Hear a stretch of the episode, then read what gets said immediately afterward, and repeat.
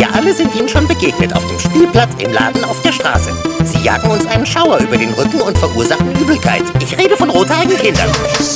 Diese Krankheit ist meist bekannt als Rotsucht und sie tritt auf, weil Rothaarige natürlich keine Seele haben. Rothaarige Kinder werden mit einer Krankheit geboren, die sehr helle Haut, rote Haare und Sommersprossen hervorruft. Manche Menschen haben rote Haare, aber keine helle Haut mit Sommersprossen. Diese Menschen nennt man Daywalker.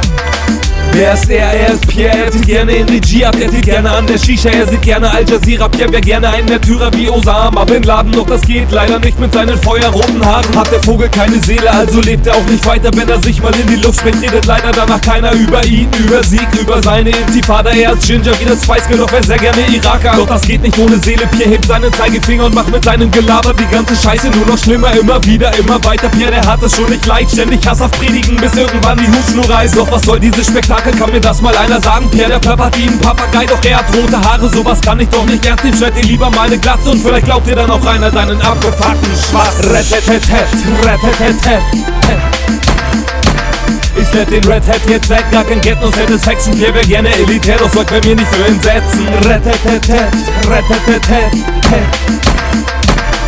Pierre entdeckt sein Talent für Rhetorik und für Text, weil er rote Haare hat, macht er den Kohl auch nicht mehr fett. Er ist Red Hat wie Prinz Harry oder so wie Boris Becker. Sommersprossen in der Fresse sorgen doppelt für Gelächter. In seinem Kleid sieht ein klein wenig aus wie Pipi Langstrumpf. Mit Hilfe schafft der Pierre vielleicht irgendwann doch nochmal den Abschluss. Er wäre gerne Attentäter, aber bleibt wieder das Opfer. Nach einer Predigt meinerseits will er lieber wieder Boxer. Schießt den Vogel ab und zieht ihm dann an seine kleinen Bärtchen. Denn ein Rotjob wie den Pierre kann ich leider gar nicht ernst nehmen. Und jetzt wohnt der Hamburg-Mitte also quasi um die Ecke ab zur S-Bahn dann zu Pierre fahren und schon gibt's das auf die Fresse. Doch er redet und er sabbelt ohne Punkt und ohne Komma. Ich vergesse, warum ich herkam, weil mich komplett überfordert. Er ist am Schnacken und am Labern ohne Ende sozusagen. Dann erinnert sich mein Brain ist Druckgefahr bei roten Haaren. Nach nem tiefen Magenzug fällt mir letztendlich doch noch rein. Ich unterbreche die Diskussion und hau dem Penner eine rein. Rettetetet, rettetetet.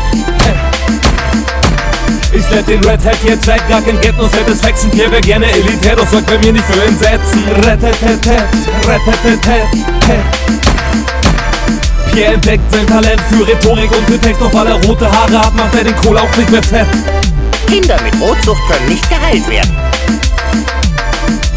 Ah, eklig, widerlich. Ah, ekelhaft, Igitt. Ah, eklig. Ah, widerlich.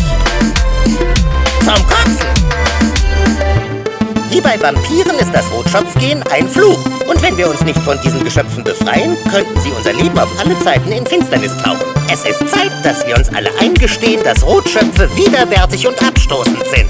Zum Abschluss sage ich euch eins. Wenn ihr glaubt, dass das Rotschopfproblem nicht ernst ist, seid ihr auf dem Holzweg.